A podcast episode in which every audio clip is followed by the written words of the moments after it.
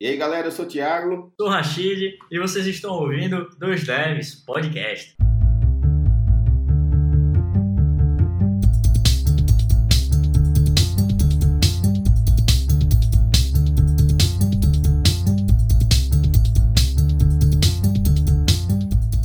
E aí, galera, sejam bem-vindos a mais um episódio do Dois Devs. Estamos aqui hoje com dois convidados e hoje é um pouco diferente porque, como sempre, vocês já ouviram antes outros convidados que citaram o Rashid e às vezes eu como mentores, mas hoje eu tenho dois dos meus mentores estão aqui, duas pessoas que me ajudaram no início da minha carreira e hoje eu sou o que sou muito por causa deles.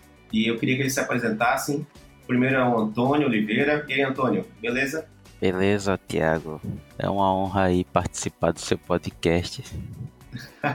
Nossa, né? Nossa. Antônio, fala um pouquinho sobre você, para o pessoal conhecer um pouquinho de você. O que, que você, o que você faz hoje? Qual é o seu cargo? Eu trabalho. O meu papel hoje é. Eu trabalho lá na para a Secretaria da Fazenda aqui de Alagoas, né? Meu papel é trabalhar com arquitetura, né?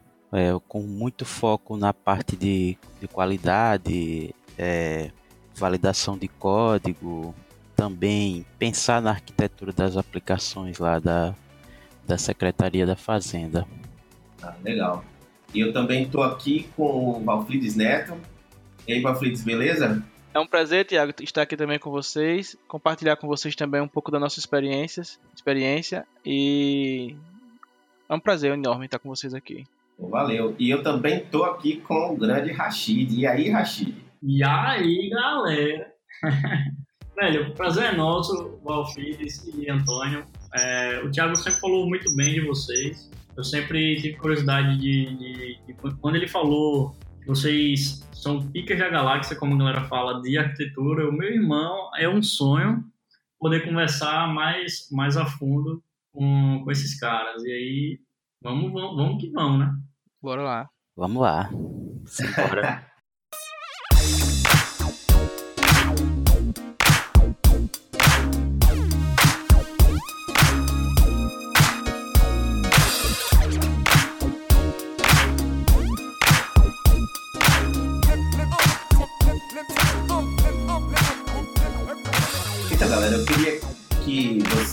é, contassem pra gente aqui, para as pessoas que estão ouvindo, um pouco da história de vocês, é, como é que vocês começaram na carreira. Eu estudei no Cefet, na Escola Técnica Federal de Alagoas, e comecei a gostar da parte de informática, de técnica de programação a partir dali. Dali eu comecei na Cefaz, na Secretaria da Fazenda, que eu estou até hoje, como estagiário. Isso, isso, era, isso era que ano, Neto? 2003, 2002, por aí, mais ou menos. Eu entrei lá como estagiário, aí logo em seguida eu queria muito ir para a parte de programação, aí surgiu uma oportunidade para outra empresa, eu fui, passei um pouco tempo lá, mas voltei para a Cefaz novamente. E comecei na área de suporte lá, mas sempre almejando ir para desenvolvimento. Passava pela área de desenvolvimento e ficava paquerando pro pessoal lá que ficava desenvolvendo, sempre naquela vontade de programar, né? Enquanto isso, eu aprendendo aos poucos no Cefet a programar. Na área de apoio suporte ao usuário lá, eu desenvolvi um sistema de manutenção. Foi quando eu comecei a programar com Delphi. Fiz aquela parte bem fácil do Delphi lá, do Wizard Dataset. O sistema funcionava bonito. Passamos, passamos por isso. O sistema funcionava bonito, mas quando começou a encher de dados, aí o negócio pesava, aí não, não carregava direito. Foi minha primeira mal experiência de programação, praticamente mas valeu a pena porque eu digo, não, mais nunca eu faço desse jeito. É, nessa fase mesmo, consegui me ingressar para desenvolvimento, comecei a programar em Java, foi muito bom. Conheci, eu tive algumas pessoas que me baseei bastante, civil de inspiração, né? Josué, o Carlos Henrique, eles desenvolviam em Java e com testes.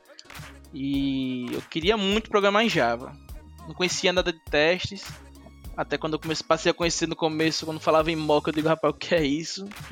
eu, eu digo, rapaz, esses caras estão viajando aí, eu quero só programar, não quero isso aí não. Aí, mas aos poucos fui pegando prazer com, com a técnica, fui aprendendo mais, cada vez mais, assim, foi fundamental nesse sentido, o Josué, é, ele foi um bastante incentivador nesse, nesse sentido, tanto quanto o Carlos. Foi uma experiência muito boa. De lá pra cá, rapaz, o negócio só, só decolou, porque assim, cada vez mais fui buscando. Tive a oportunidade também de ir para outra empresa, no qual o Thiago Ramos estava lá. Foi um prazer também conhecer lá uma equipe. Montamos uma equipe muito boa, tanto eu como o Antônio. Fomos para lá. Foi uma equipe muito boa que a gente montou lá. O projeto, acredito que foi de sucesso. Foi um projeto que deu certo, a empresa ganhou muito com isso. Antes disso, eu esqueci de falar também, mas também participamos de um projeto, eu e o Antônio aí no caso, participando do projeto CAD5, que foi um projeto é, pioneiro aqui do estado de Alagoas. Assim, foi um dos primeiros do, do Brasil a entrar no cadastro sincronizado nacional. Conseguimos entregar com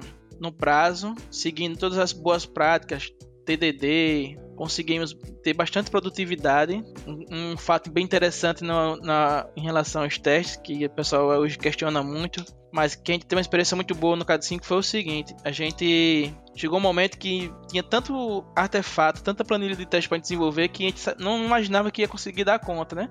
Nunca ia terminar.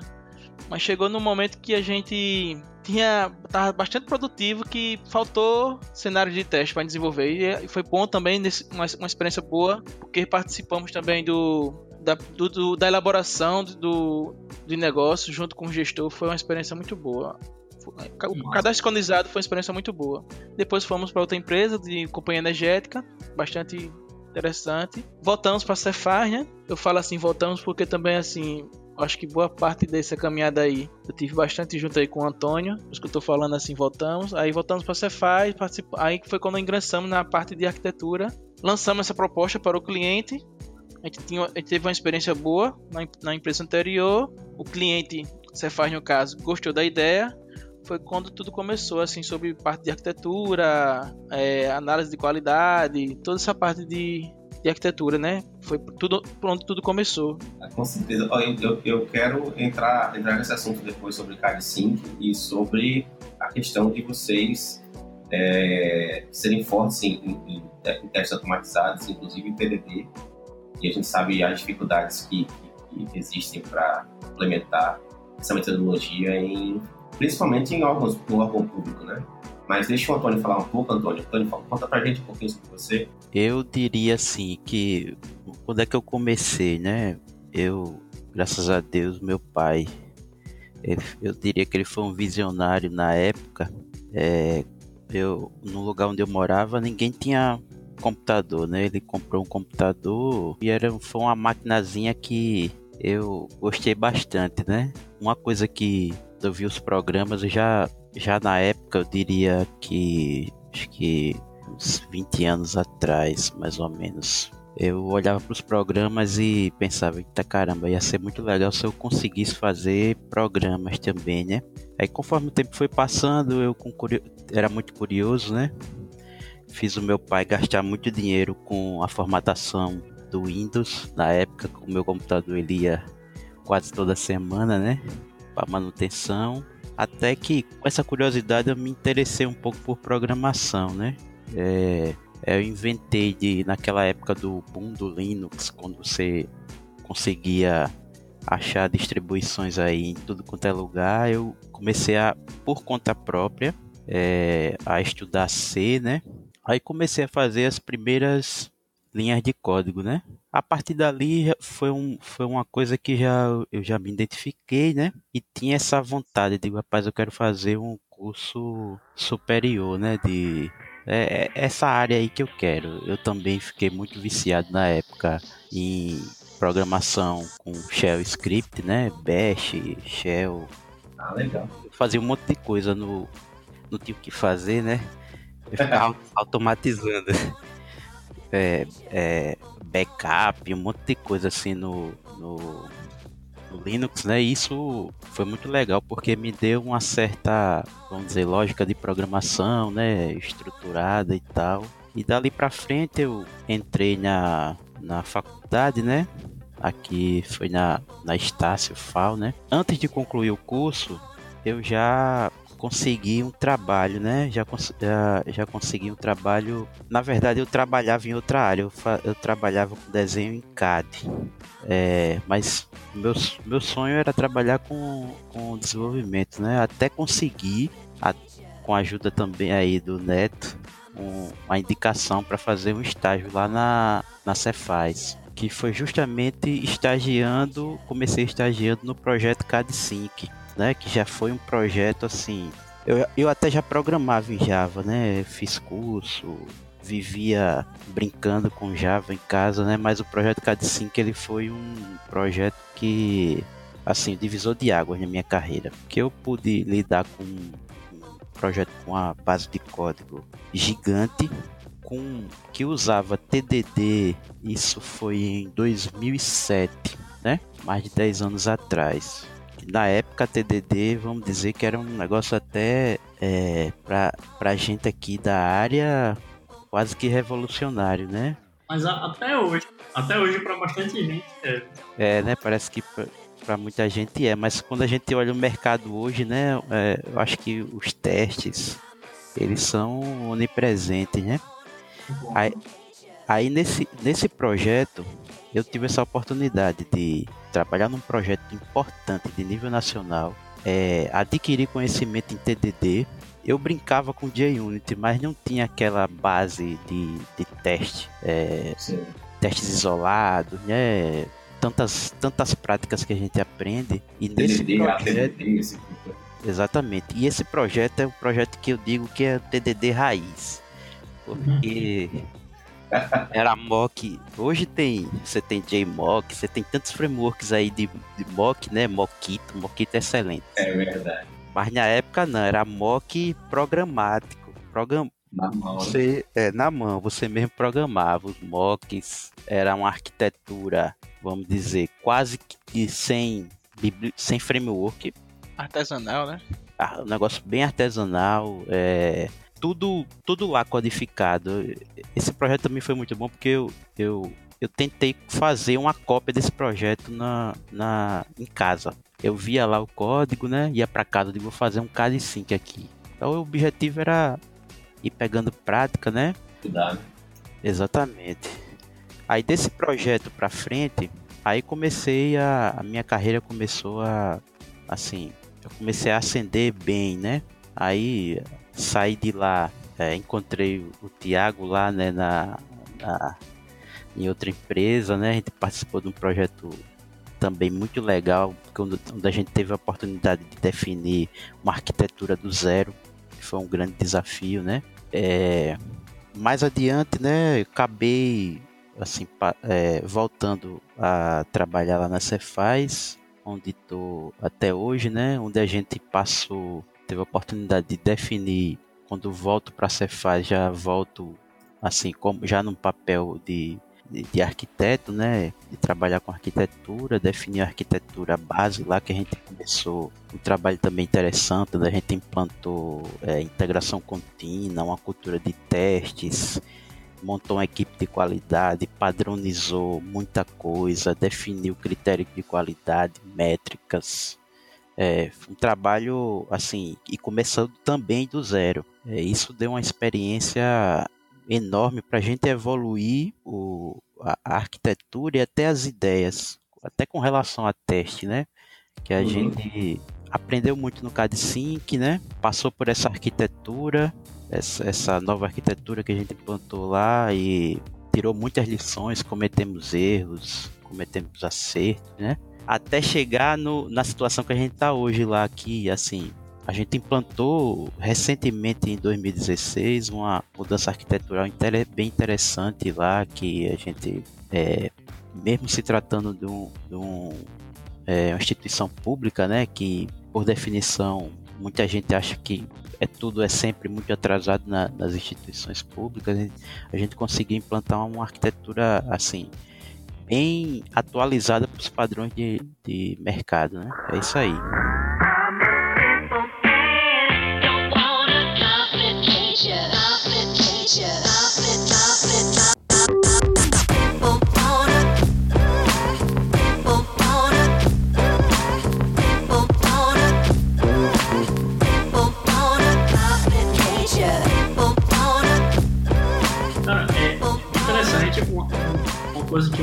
Falou é, do, do, código, né? Você utilizava o mock manual, era artesanal, o método.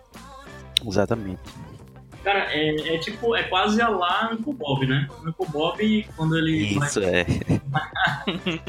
ele não usa nada, é, é, tudo na mão, ele faz as. Aliás, aliás lá na Cefaz é Uncle Bob na, na terra, Mark Foley na terra e Deus no céu. é, mais ou menos aí. Vale salientar que, assim, para entrar lá, o programador ele tem que pegar o Clean Code, né? O livro do TDD é, do Kent Beck, viu? Se o cara não não entender essas bases, é melhor melhor sair correndo. Pior que tem gente que sai correndo quando vê essa, esses livros. É, é isso que é muito interessante, né? Mesmo como vocês acabaram de falar, mesmo sendo instituição pública, o nível cobrado é muito alto. Então, você passava alguns problemas com relação a qualidade que a Cefaz exigia uh, com alguns clientes. Como é que os clientes uh, reagiam a isso com relação à exigência de qualidade que a Cefaz fazia? É, era é assim, a gente, no começo a gente, a gente, modelou toda a arquitetura, né, na época, e a gente só estava no lado da arquitetura, a gente não participou da parte de projeto. A gente desenhou arquitetura e passou para a fábrica desenvolver. De repente, né? De repente, de repente chegou toda essa stack para a fábrica e o pessoal se espantou. E a gente viu assim depois de muito tempo que não foi uma boa experiência, né? A gente achava, é, achou muito interessante também a gente participar de um projeto para poder a gente ter ter essa ter essa visão que o pessoal sempre questionava sobre a arquitetura, sobre exigências e tipo assim, a gente tem uma equipe muito, mas muito mesmo, assim, podemos dizer júnior, entendeu? Então assim, você pegar todas essas tecnologias de uma vez só, Spring na época, Hibernate, é, integração contínua, TDD, onde a equipe não vinha, não tinha conhecimento de nada disso, sem ter uma pessoa fazendo mentor de tudo isso aí, isso não foi legal. Vale lembrar que nessa época, é, porque quem está ouvindo, de, repente a pessoa mora fora do Brasil, ou sei lá, em outro estado, onde as coisas nessa época eram mais evoluídas, mas é, aqui no estado, na época, é, falar sobre Hibernate ou Spring era é, quase uma heresia. As pessoas elas trabalhavam com Java meio cliente-servidor, né? Java conectando numa procedure no, no banco Oracle, alguma coisa assim. Esse paradigma aí para quebrar ele já era complicado, né? Aí quando você ainda tinha e adicionar aí TDD, é, Continuous Integration, é, controle de qualidade de código, controle é. de qualidade de arquitetura aí complicava, né? Isso. É, é, o fato de você chegar para um desenvolvedor, desenvolvedor e falar, primeiro você tem que escrever os testes, especificar o que você espera de uma classe. Ele, rapaz, eu quero programar logo, eu quero fazer logo o código real. E assim. É, é, é foda, é foda é uma sensação bem diferente. É, é uma mudança de cultura, cara. É uma mudança totalmente. É uma mudança bem diferente mesmo. E assim, esse foi o maior. O maior, podemos dizer, a barreira foi a cultura mesmo. E o fato de não ter uma pessoa. Eu achei, assim, nesse, nesse tempo que a gente vem passando. E recentemente a gente vem, vendo, vem sentindo isso também novamente. Que é o seguinte: você definir uma arquitetura onde você não tem alguém para fazer mentoring na equipe, dificulta bastante, porque assim, para as pessoas absorverem toda aquela stack, mudança de cultura, mudança cultural é bastante complicado. Você conseguir ter êxito, ter sucesso com essas metodologias, entendeu? Principalmente no teste. Teste é é uma mudança de paradigma bastante assim, pesado para um, um, desenvolvedor que está começando, que nunca viu nada disso. É, é difícil ele enxergar o valor disso. É difícil no começo enxergar. E a, e a gente sabe que no decorrer, é, boa parte dos sistemas né, que a gente desenvolve, podemos dizer que uma parte a gente dedica para criar o projeto e a boa outra parte é de manutenção. E essa parte de manutenção é onde você consegue agregar né, mais valor aos testes onde você consegue ter mais retorno. E eu também acredito que ao longo você consegue ter bastante produtividade. Agora sim, de fato, né? É, eu, eu sou. Eu, eu, nesse sentido eu sou bem flexível. Eu não. Eu ainda fico na dúvida se tem que ser cobertura 100%. Eu não fico na dúvida, vou ser bem sincero, vou ser bem direto. Eu não, eu não acredito que tem que ser cobertura 100%.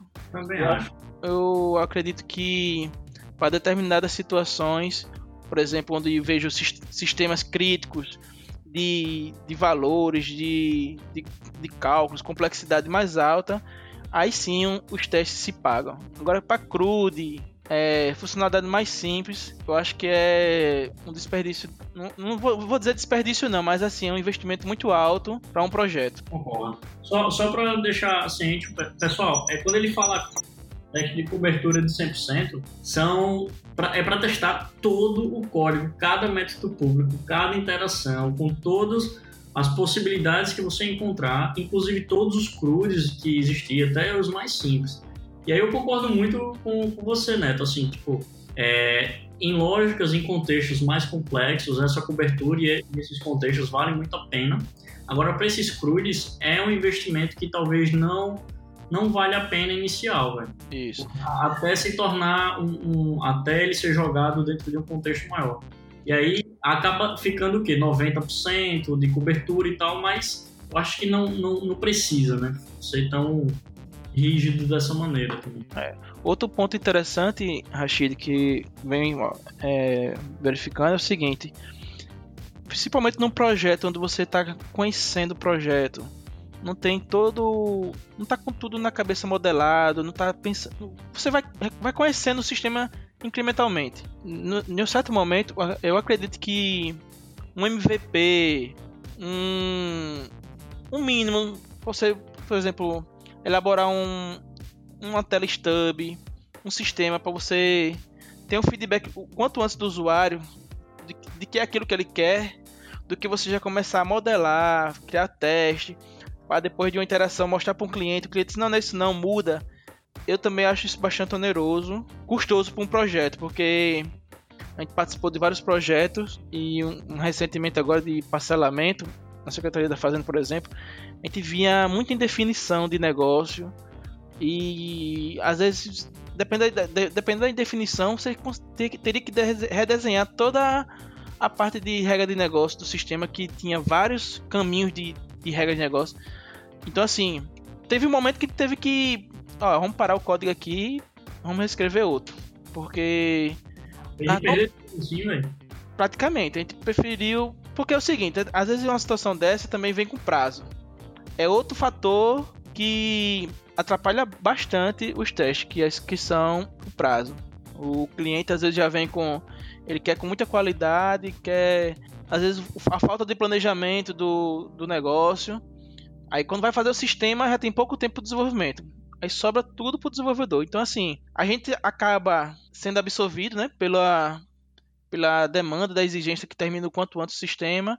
Então às vezes a gente fica pro, propício a, a quebrar algumas etapas mesmo.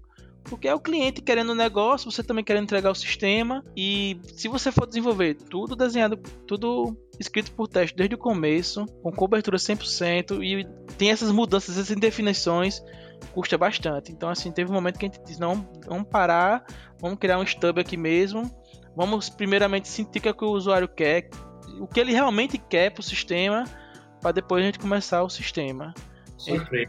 Um outro adendo só, o, esse teste de cobertura também, pessoal, de 100%, não é, é não apenas só testar é, todo, todos os lugares, mas o cara fazendo teste de integração, ele acaba cobrindo muita coisa, sendo que é também é teste de integração, teste unitário, de, de, tudo, que acaba meio que duplicando, sendo que uns são mocados, outros são com, com os stubs. Antônio, Antônio, fala aí, o, fala aí o, um pouquinho, pô. O que é que você pensa disso tudo? Eu, ah, o meu pensamento é o seguinte, é, se você vai, vamos dizer, vamos pensar até de forma enxuta, né? Se é um projeto novo, aquele que o Neto falou aí, com muitas indefinições, né? Você vai começar é, se aventurar, vamos dizer, né? De repente pode não ser tão interessante começar com teste, mas uma coisa é certa: lá na frente, você vai, o seu código ele vai lhe cobrar, né? Sim. Por qualidade, né? Aí os testes ele vai, ele vai começar a mostrar o seu valor, vamos dizer, de forma é, natural, né? O desafio que eu vejo é entender o ponto é, onde aplicar os testes, onde começar, por exemplo, né? Até falando em termos de, de cobertura, é, é, uma, é uma discussão até, vamos dizer, filosófica, né? Você, será que cobertura 100% deve ser perseguida ou não. É, é um. Eu era muito, vamos dizer, eu, sempre, eu era muito do 100%. Até porque eu comecei no projeto que eu comecei, né, a gente tinha é, uma cobertura era, era muito extensa e a gente conseguiu uma produtividade é, muito boa. Mas hoje eu tô, eu tô também mais flexível, talvez não tão flexível quanto o Neto. O Neto é, um, é eu vejo é, mais é. flexível. eu sou um pouco mais mais chato, né? Mas é, essa questão de você é, o 100%, vamos dizer que ele não é uma meta a ser perseguida, mas você tem que ter um certo conforto no projeto, por exemplo, sentir que, olha, com esse nível de cobertura aqui, para o desafio que eu vou enfrentar, como o Neto falou, um sistema financeiro. É, você tem que botar na balança a criticidade e eu, eu entendo que tem que ter uma cobertura muito boa para um tipo de, de vamos dizer, de, de desafio desse, né? Eu acho que com o tempo você também vai ficando, vamos dizer, vai pegando o jeito, né? Rapaz, aqui eu acho que é melhor, dá para fazer sem, sem, cobertura, aqui, aqui eu preciso, né? O, o, desenvolvedor ele vai pegando esse, esse feeling, né? Mas lá na secretaria, por exemplo, é, a gente tem, é, tem que avaliar, né? Aí para avaliar você tem que ter um número de, vamos dizer, de cobertura, se você quer ter um, um, um nível de qualidade. E essa, e essa, discussão, ela é muito, eu, eu vejo muito complicada você dizer, é, tem que ser 100%, não tem que ser 100%, né? Eu acho que vai do projeto.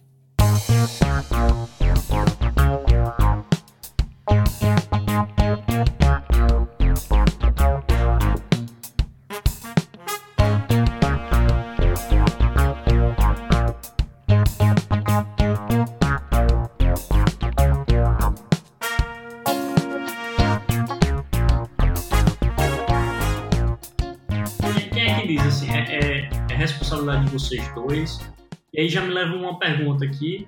É, como é que é o dia a dia de vocês, assim? Porque onde é que vocês estão situados? Vocês estão desde a da concepção de uma ideia para um projeto novo, para discussões de features, é, que parte vocês começam executando e, e, até onde vai, tá ligado? Como é que funciona esse, esse dia a dia de vocês?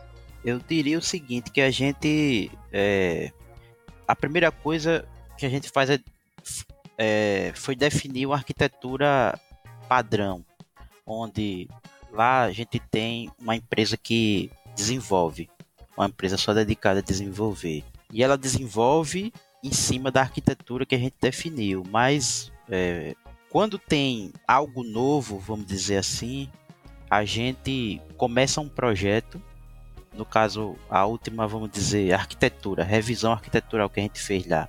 A gente começou o projeto, quando ele chega num certo, num certo estado, aí ó, é isso aqui que a gente quer. Então, a, a empresa que desenvolve eh, os projetos, ela vai usar o projeto como referência e isso vai ser usado para os próximos projetos. É, é, é nesse, nesse nível. No dia a dia também, a gente fica responsável por tirar dúvida dessa, desse, do pessoal lá da empresa que, que, que presta o serviço de desenvolvimento. Consultoria né, para os caras, né? Como o Neto falou de. É consultoria. Às vezes, às vezes os caras são júniores, às vezes não estão acostumados, né? E aí vocês têm que entrar no processo mais pesado.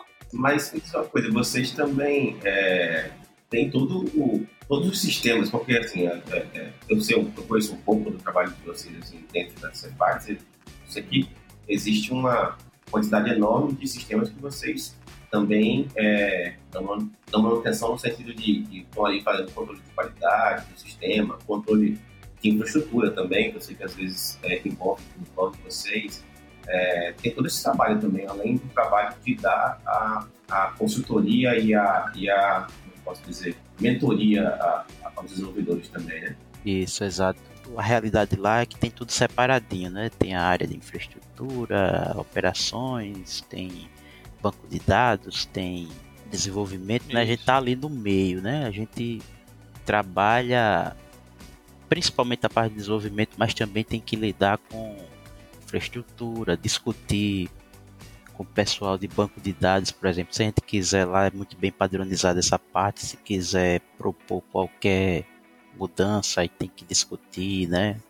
Tem, tem esse. parte de análise também, né? Parte de análise também. Uma coisa assim que o Antônio falou aí, que foi bastante interessante também. É, eu tinha comentado antes, Antônio, o seguinte, que é, a gente primeira a primeira desenho arquitetura que a gente fez faz, muito, faz um foi aqui em 2006 eu acho né 2007 a gente fez com GWT aquela separação de módulos. A gente definiu a gente, a gente, nós, nós definimos a arquitetura. Chegamos a escrever um boa parte do sistema do Syscred mas não foi para produção. Houve também muito fácil foi um bastante um projeto bastante complicado. Mas assim minha lembrança é o seguinte que a gente desenhou, desenhou fez o desenho arquitetural e de certa forma passou para a fábrica, toda uma stack toda nova para a fábrica, né? Como o Antônio citou aí, é outra empresa de projetos, né? Ô, Neto, é, só, só dá um, é, uma detalhada. Qual era basicamente a, a stack? Nessa época era. Me ajuda aí, Antônio, se eu esqueci de alguma coisa. Era GWT, Spring, Maven. Eu vou falar de coisas que tinha no, na stack, né? Tinha Maven, construção para o build dos projetos, tinha o Spring para injeção de dependência, parte transacional. Tem um Hibernate, que a gente queria muito desenvolver com Hibernate para melhorar, a gente acreditava em melhorar bastante a produtividade. GWT, teste de unidade, tanto do core como do web, toda toda top-down, né? Do, do, do front-end ao back-end tinha teste. Tinha integração. ATDD, né? ATDD também, né? A teste de aceitação. Tudo isso foi uma novidade para a fábrica. Nós chegamos a construir o Syscred, a gente conseguiu levantar um. Mas, assim, a gente conseguiu testar um pouquinho a arquitetura, mas logo em seguida a gente passou a, a arquitetura para a fábrica. E a fábrica tinha bastante resistência, pelo menos eu sentia bastante resistência nessa arquitetura, na parte de, principalmente de. Eu posso falar aqui um pouco do GWT, né? O pessoal também tinha bastante resistência ao GWT, testabilidade, TDD, e assim. Faltava. E vocês criaram na época uma. É, faltava, faltava assim, o meu, meu sentimento também, né? A gente, o que eu quero dizer é o seguinte: não é que a stack era ruim, é que é, o fato de a gente ter desenhado a stack e as pessoas que passou pela gente também, o, o Robert, o Everton, essas que se passaram pela gente pelo projeto, abduziram bastante, ab abduziram bem toda essa stack e gostaram e sentiram que foi, uma, uma, foi, foi bom. Mas a gente passou isso para a fábrica e a gente sentia que faltava gente também, por parte da fábrica, disseminar esse conhecimento, entendeu? Então, assim, foi a primeira dificuldade. Mercado, Mercado também, que... vamos dizer que a gente tava com a cobertura extensa, extensa isso até assim 100% era era era um obje, uma, uma uma meta a ser perseguida é isso assim não tinha o sentimento que eu tenho hoje também faltou maturidade vamos dizer tinha pouca gente apta a encarar esse esse esse desafio né de do 100%, né? Teste era, era sempre, sempre uma discussão, por exemplo. A gente viu acontecer assim alguns. Muita gente questionava, né? Aquele, aquele é, como o Rashid falou aí, né? Até hoje tem gente que, que não gosta, né? Que rebate a questão dos testes, né? E, e alguns anos atrás, sei lá, uns 5, 7 anos atrás, talvez, é, era muito mais difícil. Mas me diz, uma coisa, Antônio. Vocês acham que.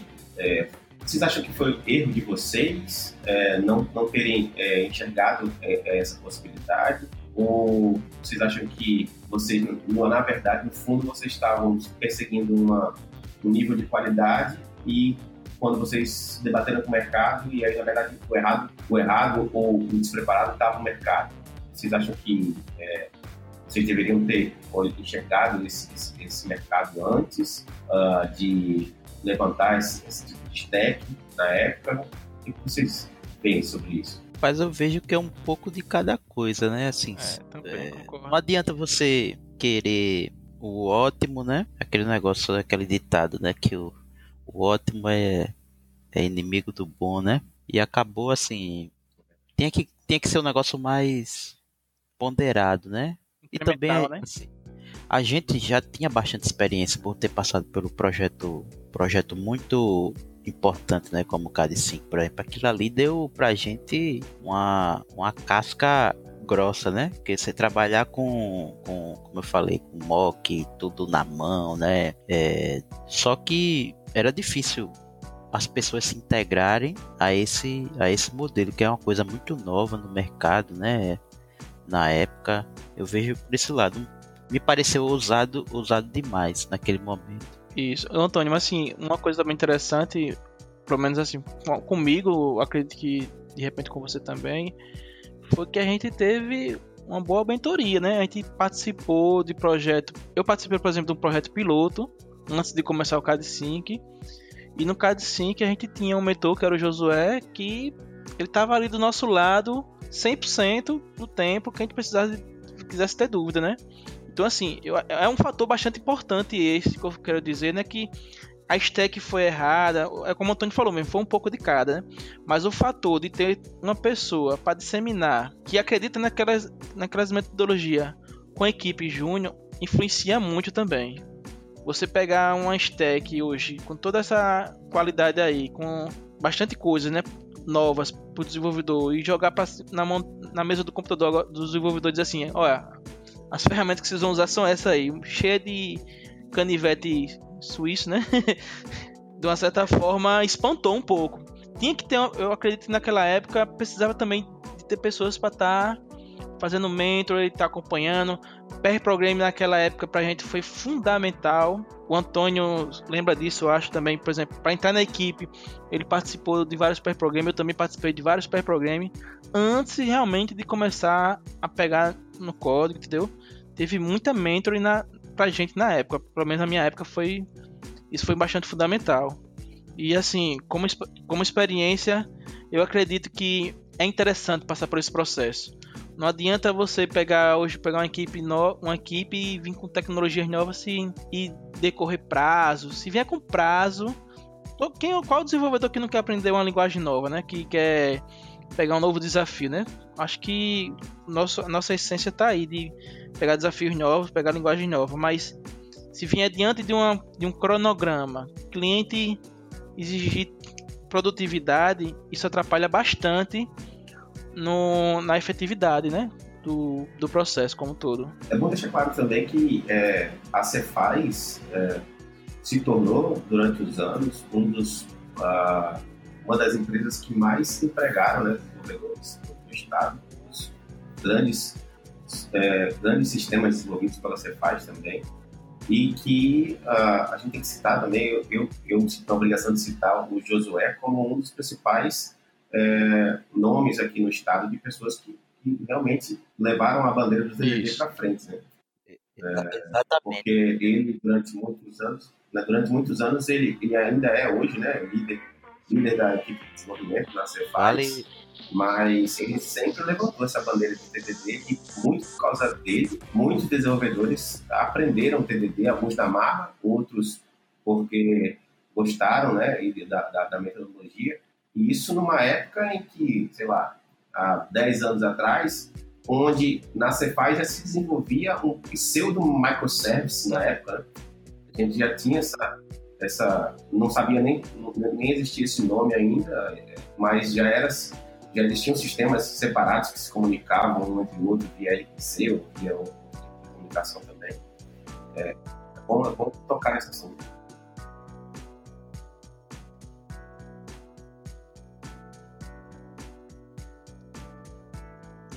Isso, exatamente, exatamente, Tiago. É, o Josué, no caso aí, ele foi uma, uma liderança técnica muito importante para na, na, no projeto KD5, por exemplo, né? Que a gente era júnior, precisava de tem que tem que quando você vai implantar um tipo de, de metodologia dessa, vamos dizer que é disruptiva, chega a ser disruptiva, né?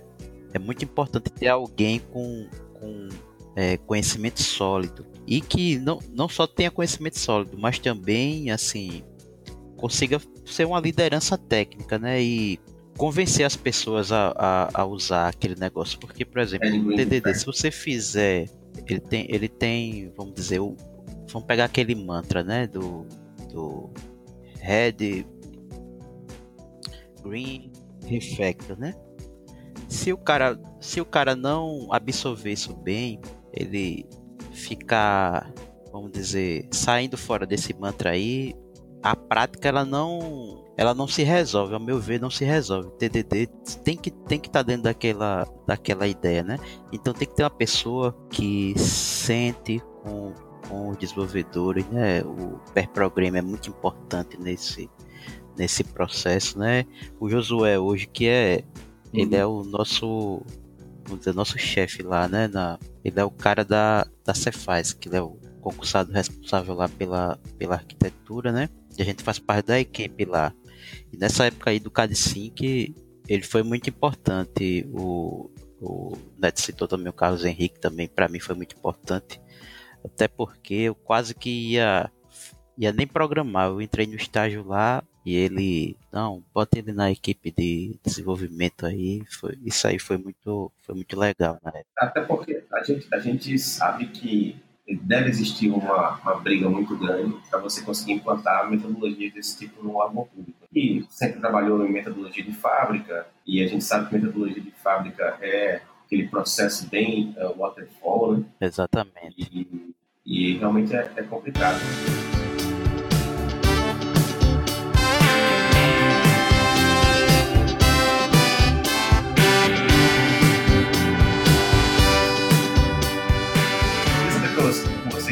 Pouquinho é, se vocês tiveram barreiras para evoluir a arquitetura durante os anos e como é que está hoje a arquitetura da Cefaz, quais são as tecnologias que vocês usam é, para o pessoal que quer trabalhar com vocês ou que tiver a oportunidade de se candidatar a alguma vaga? Dificuldades é, sempre, sempre existe, né? É, no caso nosso lá, por se tratar de um, é, vamos dizer, um ambiente público, né, de instituição pública, eu diria que as coisas às vezes caminham um pouco mais lento, né, que um, uma, uma empresa privada. Que a empresa privada, o cara vai chegar ali, ó, é isso, acabou, né, você tem que correr para fazer já no, no, na instituição pública as coisas é, tem eu acho que tem um debate debate maior, né? Antes de, de colocar. E o fato, por exemplo, lá que você tem essa separação, as células, né? Você tem lá operações, você tem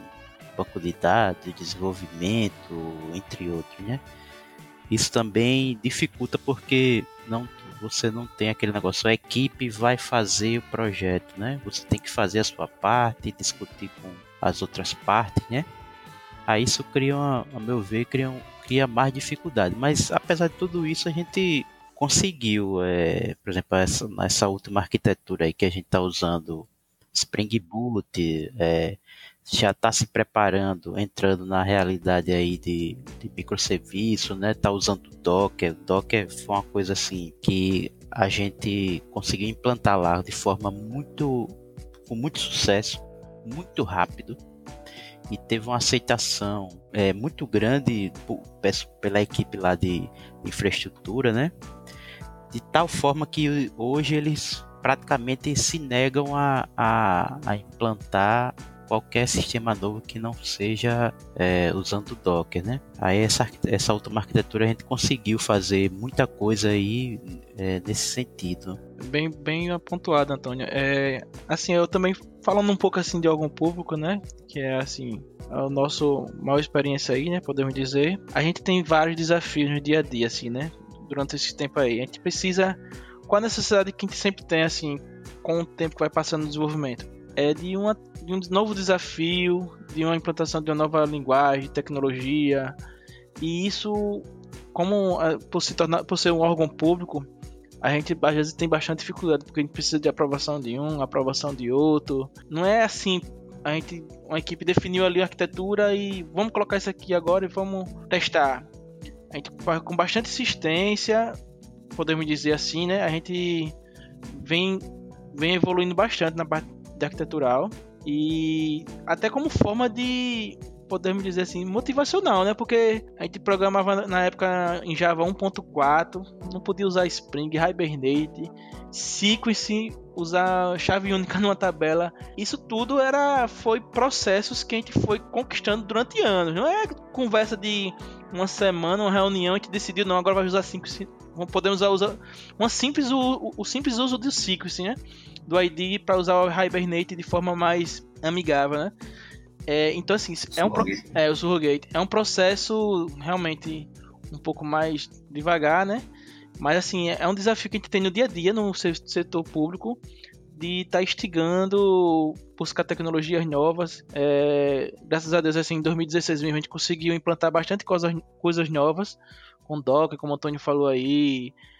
Angular, que para muitos pode ser hoje normal, mas para a gente na época foi uma, uma mudança bastante microserviço. Então, assim, esse podemos, podemos dizer que essa assim, não sei se é a parte ruim ou a parte boa, né? Tipo assim, de conquistar, vender para o cliente essa ideia e conseguir praticar essas mudanças. Isso foi o que mais assim, podemos dizer no setor público que às vezes deixa um pouco a desejar nesse sentido, né? Mas graças a Deus lá na Cefaz a gente até todos os os fornecedores que vão na Cefaz oferecer algum produto, graças a Deus eles falam que a gente está muito, mas muito à frente no, na maioria dos órgãos públicos do Estado do Brasil. Isso também cada, é, nos dá uma satisfação também, né? Em saber disso. Tendo um pouco de, assim, de boa vontade, né? Um pouco de insistência, as coisas é, elas podem acontecer, né? No caso aí que o Neto citou mesmo, quando a gente implantou a parte de, de Docker lá. Inclusive, agradecer também o Thiago, né? que verdade. A gente tava procurando o orquestrador, Isso. ele apresentou pra gente o, o Rente, né? Até hoje. E o Rente é, é, é um sucesso. Até hoje. Tá orquestrando, acho, muito container hoje lá. Legal, é, é, foi um case de muito, de muito sucesso é, lá o Rente. E, e como, conforme o Neto falou aí, a gente che é, outros fornecedores chegou lá para apresentar outras soluções. Quando a gente mostrava o nosso que a gente já tinha lá em produção, né? É, toca em produção, isso já em que uhum. em 2016, né? É, muita gente se espantava, eita, setor público, né? Assim tão avançado, né? É, isso aí é, é... demonstra como, como, como o setor público em geral ele não, não avança rápido. E como vocês estão, como vocês estão meio que na é... na crista da onda. Porque assim, a gente fala, a gente fala muito sobre pessoas, a gente fala muito para pessoas que trabalham em startups, em empresas de fora, e elas têm outra realidade, né? elas não vivem a realidade de quem está trabalhando, ainda mais assim, é, um órgão público que é burocrático, no Nordeste do Brasil, né, é, onde tem menos mão de obra qualificada do que, sei lá, em São Paulo, Rio de Janeiro, quantidade de pessoas falando. E a pessoa às vezes não, não pode não entender, claro, mas dificuldade existe para você é, botar um Docker numa arquitetura se todo mundo está adotando Docker? Ou que dificuldade existe em adotar Scrum se todo mundo hoje está usando o Scrum? E, e quais são, por que existem dificuldades? As pessoas podem não entender, né? Mas quem trabalhou em algum público sabe que todo processo é um processo burocrático que exige uma, uma série de, de etapas para serem superadas. Né? É, e assim, Tiago, é, eu, posso, eu posso dizer até que não só órgão público, viu? É, várias empresas que chegaram lá na Cefaz, que conseguiram licitação, né, venderam um produto, sistema, né, para implantar na Cefaz, e todos tiveram que passar pelo processo de implantação com Docker, e as empresas que passaram, pô, vocês estão usando Docker já, e eles gostaram bastante. Então, assim, não só o órgão público, o setor privado também, eu fiquei até abismado nesse sentido. Eu vi setor privado também é, chegando lá, assim, podemos dizer que um, um, um tempo atrás, né, da tecnologia que está usando lá, né? Por exemplo, podemos falar do Docker, por exemplo. Eu queria até complementar, é, não é só não é só essa parte que vocês estão mais evoluídos não. Tem muita empresa tem startup como vocês estavam falando. É, não é só Docker ou, ou DevOps ou desenvolver é, é, tudo é todo um contexto. É, muita gente ainda não usa arquitetura muita gente ainda não usa teste. Muita gente eu falo muitas empresas mesmo. É, muita gente não tem essa preocupação é, estrutural, é, DevOps, a galera às vezes vai no mais simples, que até dá para entender quando é uma startup e ele, ele, quer fazer o MVP, MVP dele, né? Sendo que acaba esse MVP durando, durando muito tempo e não alterando, e não tendo essa preocupação depois. E eu posso dizer, eu conheço algumas empresas, conheci é, várias, e o nível que vocês, vocês estão não é só comparado a órgãos públicos, realmente é em todo o âmbito, pelo menos aqui em Alagoas. É, você falou interessante sobre DevOps, né? É um movimento que também está surgindo forte lá, que depois desse assim de 2016, quando a gente fez essa atualização arquitetural, é, tá surgindo muito, surgiu muita coisa legal que a gente conseguiu implantar lá. Por exemplo, é, a gente fez um deploy automatizado. Da, dada a natureza dos sistemas lá, é, a gente partiu de um, de um monolítico, né? E começou a quebrar. Quando quebrou, a gente tinha muitos componentes para subir junto para compor um, um, sistema, né? Aí aquela facilidade do Docker lá começou a virar uma complicação. Aí a gente conseguiu lá também implementar um, um projeto legal lá que foi o deploy automatizado, que você podia fazer um login lá, escolher um sistema e ele implanta no, no ambiente, desenvolvimento, é, homologação, produção, e aí esse movimento de DevOps tá, ele, ele vem, vamos dizer, de forma natural. A gente implantou também o, a gente está usando lá uma coisa interessante que é o, o Vault, que é um cofre para guardar dados sensíveis, né, onde a gente armazena o, o, as senhas de banco, né, e ele fez parte dessa estratégia também de, de DevOps, né, para a gente poder, por exemplo, automatizar onde ia ficar as senhas, né? A gente implantou também o, o cofre, foi tá sendo tá sendo bem legal que a gente tá conseguindo colocar essas coisas aí, tá dando resultado, é, melhorando muito os processos, né? É bem legal mesmo. E é como o Antônio falou, né? Assim, as coisas vai, vai, vai acontecer naturalmente mesmo. É, essas ferramentas aí que o Antônio falou aí, a gente imaginava nem usar, né? E de acordo com a situação, com a necessidade, e buscando sempre automatização, porque a nível, à medida que os sistemas iam crescendo, a quantidade de serviços para poder se subir uma stack se tornava grande, muitos usuários, muitas senhas, muitas configurações e a parte de automação também veio ajudar bastante nesse sentido. Então assim, uma coisa foi puxando a outra, né? É, podemos dizer que hoje a gente está numa situação lá bem interessante na Cefaz, é, a tecnologia bem interessante, a gente tá usando várias ferramentas de te tecnologias novas. É, e assim, falando um pouquinho ainda mais sobre a parte de público-privado, eu tenho uns contatos também com o pessoal de São Paulo, uns colegas que estavam aqui com a gente, foi para São Paulo, outros estados também. Às vezes a gente acha que a gente tá aqui em Maceió, tá fora totalmente de, de contexto, de tecnologia, tá desatualizado. Pelo contrário, a gente tá. Eu acredito, né? Eu, eu visualizo o seguinte: que a gente tá bastante é, na crista da onda, tá acompanhando. De fato, a gente não consegue acompanhar bem, tudo, né? Porque tem o fator órgão público e as mudanças é um pouco mais demorada, mas acredito que a gente tem uma competitividade muito boa a nível nacional e isso também é bastante interessante porque é, a Cefaz o órgão público e a Cefaz, por exemplo, ela tem um outro fator que assim vem pegando bastante pra gente ultimamente. Ela serve hoje, a Cefaz serve como uma escola. Todo mundo passa por lá, aprende bastante e, e acaba sendo abduzido pelo mercado privado, né? E, e a gente às vezes é isso, isso o setor público nesse sentido às vezes não tem agilidade de resolver o quanto antes, entendeu?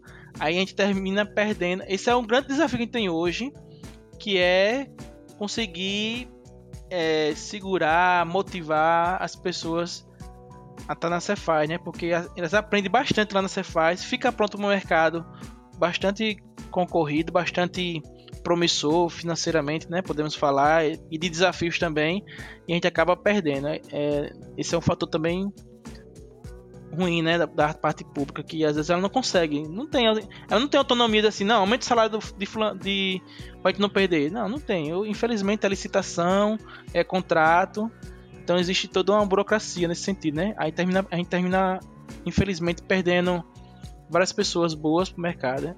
É, per- Perdemos, a- perdemos o Thiago, É, né? Um momento lá do passado. exatamente. Obrigado pela parte que me toca. Mas eu te perguntar uma coisa. Você, é, nesse, nesse sentido de, de- Vocês sentem que, que isso é uma dificuldade muito grande? Vocês... É, para vocês, sei lá, implementarem... Vocês sentem que vocês ficam dando a, a- aquela corrida de rato, é, sempre tendo que pegar gente nova e ensinar tudo de novo e isso prejudica vocês? Vocês acham que é prejudicial para a evolução da, das, das coisas? Eu acho que hoje lá tá da seguinte forma, né? Mais atrás, é aquele negócio, o mercado muito difícil de achar gente. É, testes, testes automáticos eram uma coisa, é, dizer, de, meio que de doido, né? Mas eu acho que hoje, hoje você pode até não gostar, é, não acreditar ou não usar, mas é, não dá para ficar, dá para dizer que nunca ouviu falar em teste, né? O é, teste hoje está presente. Você vai escolher um- uma tecnologia, um framework, qualquer coisa que seja, sempre vai ter lá uma seçãozinha. Como testar, né? Suporte a teste. Se não, se não tiver, eu acho que hoje tá, tá fora do mercado, né? Vai, o que acontece hoje lá é o seguinte, a, o- o- a Cefaz ela, ela quer que a empresa já traga gente que possa encarar, né, as exigências lá de, de teste, né? Ho- Hoje eu acho que o mercado tá consegue atender melhor. Então, assim, as pessoas evoluíram no sentido de que conseguem hoje atingir a demanda sem precisar de muita mentoria no treinamento. Eu, eu acredito que sim. E também, assim, a própria Cefaz fomentou, né? No, Sim, sim. começou lá no Padicink, com o Josué, com o Carlos, com o Carlos já. Eu acho que no estado aqui, eu acredito que ela fomentou uma. começar a aparecer muito desenvolvedor, né? Que Pega um, aí vai para outro lugar. É, você vê casos aí, eu acho que você também é, teve a oportunidade de fazer isso, não foi de sair lá, de lá e, e colocar, trabalhar com teste em, em outra empresa, né? sim. E por aí vai, o negócio vai se espalhando, né? Com E no mercado hoje, eu, eu acho que no mercado hoje de desenvolvimento é complicado você não não trabalhar com teste, assim, não ter um conhecimento mesmo que seja superficial. né? É, assim, outro fator também interessante, é, a gente teve vários momentos marcantes lá na Cefaz, né? Outro fator marcante sobre essa nova arquitetura que a gente tá lá hoje é também de ter uma gestão, outro ponto, né? Uma gestão que que tenha que vi- visualize e acredite na equipe. Naquela época mesmo, a gente começou com essa tecnologia nova com Docker, é, Spring Boot, do, é, toda essa parte de orquestração. Mas a gente tava no projeto com o Marcelo Malta, né, Antônio? Assim, ele também foi um cara que é, motivou bastante. Ele, ele, ele investiu bastante nesse sentido. Foi bastante fundamental nesse, na, na época. O fato dele acreditar nessa tecnologia. Que a gente precisava, a gente precisava de uma mudança na Cefaz. A gente tinha carência de produtividade. A gente tinha carência de, de conseguir evoluir nesse sentido. Então, o Marcelo Malta é, investiu bastante nisso. Foi tão tal que a gente foi para um, pra um evento em Florianópolis. A gente tinha desenhado toda a parte arquitetural do que tá hoje, né? Só que a gente precisava consolidar. A gente apresentou pra Cefaz, a Cefaz gostou da ideia e a gente pegou, surgiu o TDC, né? A gente poxa, vamos pro TDC porque vai falar tudo que, tá, que a gente modelou aqui. E só foi, a gente foi pro TDC, foi muito interessante. Foi muito bom o evento. Ele consolidou, de uma certa forma, para o cliente, que o cliente também foi com a gente. Ele consolidou a, o, o que a gente desenhou para arquitetura. A gente votou, votou entusiasmado, implementou. Marcelo investiu bastante nisso. Logo em seguida, vocês sabem que teve o Hackathon na Cefaz. Foi outro fator importante para consolidar, consolidar mais ainda a arquitetura, porque a gente conseguiu desenvolver vários API que a Cefaz mesmo não tinha quase API nenhuma para disponibilizar para os usuários né, consumirem, né? Nessa época o Hackathon é, motivou bastante e a arquitetura conseguiu sustentar bastante, é, atender, né? Atender e tá até hoje funcionando. Foi um, foi um, foi um fator muito bom. Inclusive eu participei desse hackathon aí, muito bacana mesmo, foi muito massa. Eu acredito que tem que ter mais eventos desses aqui no estado de Alagoas. Até- a gente até fala na Cefaz que ela devia. Como ela. Eu acredito que a Cefaz hoje, eu acho que ela é uma das maiores mentoras nesse sentido. E a gente devia fomentar mais no mercado. Foi um evento muito bom. E a gente precisa bastante fomentar isso. Eu acho, acho que foi bastante produtivo naquela época. Foi muito bom e a assistência que vocês deram, velho, foi sensacional. A API estava bem documentada também. Foi muito tranquilo de, de, de fazer, assim, o hackathon. Não tinha nada a reclamar. Para quem, pra quem não está ouvindo e não sabe, o Hackathon foi um evento de um final de semana criado pela própria Cefaz para poder é, para que desenvolvedores desenvolvessem ideias e aplicativos baseados nas APIs e nos dados disponíveis, públicos disponíveis pela, pela Secretaria da Fazenda e outros órgãos também, né? Tá, tá certíssimo. Certíssimo, foi isso mesmo. Isso mesmo. E, e o, o hackathon, esse hackathon, ele, vamos dizer, ele é o. Eu diria que a, foi a consequência da atualização arquitetural. Isso. Quando a gente introduziu microserviço, APIs, vários conceitos. É, é, acabou culminou nesse hack. Dois projetos. Foi o Portal do Contribuinte, um projeto novo, completamente novo, com é, microserviços, separação de, de projetos. A evolução dele foi o Hackathon. A arquitetura viabilizou o Hackathon sair a tempo hábil, a tempo hábil, é, né? Exatamente. Tinha essa pressão de prazo também. É porque assim, a Cefaz sempre. A Cefaz tem demanda. Podemos dizer que ela tem demanda para um, um, exército ainda. Porque o que falta de, de, de sistema, de, de serviço. é, e nesse sentido, ela. Às vezes nesse sentido. A gente tem que priorizar, né? E surgiu o Hackathon nessa época, a gente conseguiu fazer uma força-tarefa com a equipe da fábrica. A fábrica também foi bastante é, ativa nesse sentido. A fábrica, o pessoal viraram à noite a gente também ajudou bastante na parte da autenticação, de integração entre, entre os sistemas. Foi um trabalho em conjunto muito bom. Foi um evento muito bom, acredito. Deveria ter outro desses, outros desses.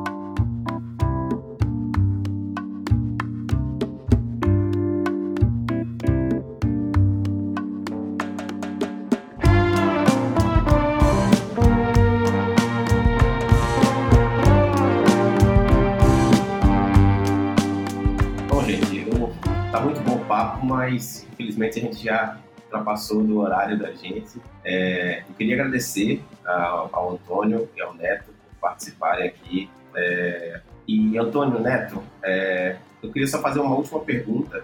É, para quem quiser uh, trabalhar na Cefaz ou trabalhar para a Cefaz, uh, quais seriam hoje uh, a linguagem, a tecnologia que vocês acham que a pessoa deveria estudar ou ter já uma prática boa para que ela pudesse estar apta de trabalhar com vocês? Basicamente lá é, a stack é toda baseada em Java. Spring Boot é, é o principal, né? É, geralmente o perfil dos desenvolvedores são um perfil mais é, full, full stack, né? Um cara que trabalha com Angular, Angular Angular 2, né, 2 é, tá agora no 6, né, atualmente, né, com TypeScript, o Spring Boot, conhecimento pelo menos básico é, de Docker, né, é, e, o, e o principal, a cereja do bolo, é, desenvolvimento com, com teste automatizado e principalmente com TDD, né. Outra coisa também, é, na parte de teste, na stack de teste, é, o BDD também, que a gente é, trouxe também com essa arquitetura, não foi? Com essa atualização. A gente saiu do ATDD muito código, muito código e passou para o BDD, né? Mais comportamento, né? Mais voltado para comportamento, né? Exatamente. É, inclusive, é, o BDD ele vem tirando, tá, é, tá, sendo legal porque ele vem tirando parte da documentação tradicional, né? É, a gente fazia planilha de teste, um negócio bem artesanal, é, e ele está suprindo tão bem que ele aos poucos ele parece que vai tirando até outras documentações da parte de, de análise e virando um, um, dizer, uma documentação do, do, do sistema, né, das funcionalidades. O BDD ele tá, ele tomou muita importância nisso, aí. Isso, isso, é, esses pontos que o Antônio falou, eu achei interessante também. E eu também diria o seguinte, assim, uma, uma característica bastante interessante do desenvolvedor, né? Esteja preparado para novos desafios, mudanças de paradigmas e seja aquele cara que esteja com vontade. Eu acho que para mim um grande diferencial também, além dessas ferramentas que o Antônio falou aí da linguagem, é o cara, aquele cara que tem um cara proativo, um cara que toma iniciativa, é um cara que seja bastante entusiasta de buscar coisas novas, de, de querer aprender, porque lá é, tem muito que aprender. Legal. Bom, gente, é, mais uma vez eu quero agradecer a presença de vocês. É, muito obrigado. É uma honra conversar com vocês novamente. e é uma saudade. e é isso. É, Rachid. Cara, eu só tenho a agradecer. Obrigado, obrigado pela presença de vocês. Foi, foi excelente a conversa da gente. É, e não, não, não se preocupe que em outros, outros episódios a gente vai chamar vocês de novo para outras coisas também, tá? Eu acho que sempre vale uma, uma, uma volta aí. É, faltou, faltou falar sobre muita coisa. Né? Faltou né? muita coisa. Beleza, galera. Beleza, valeu. Prazer, prazer conversar com Beleza, valeu aí, é. Obrigado, Antônio. Obrigado, Neto. Valeu, Rachid. Valeu.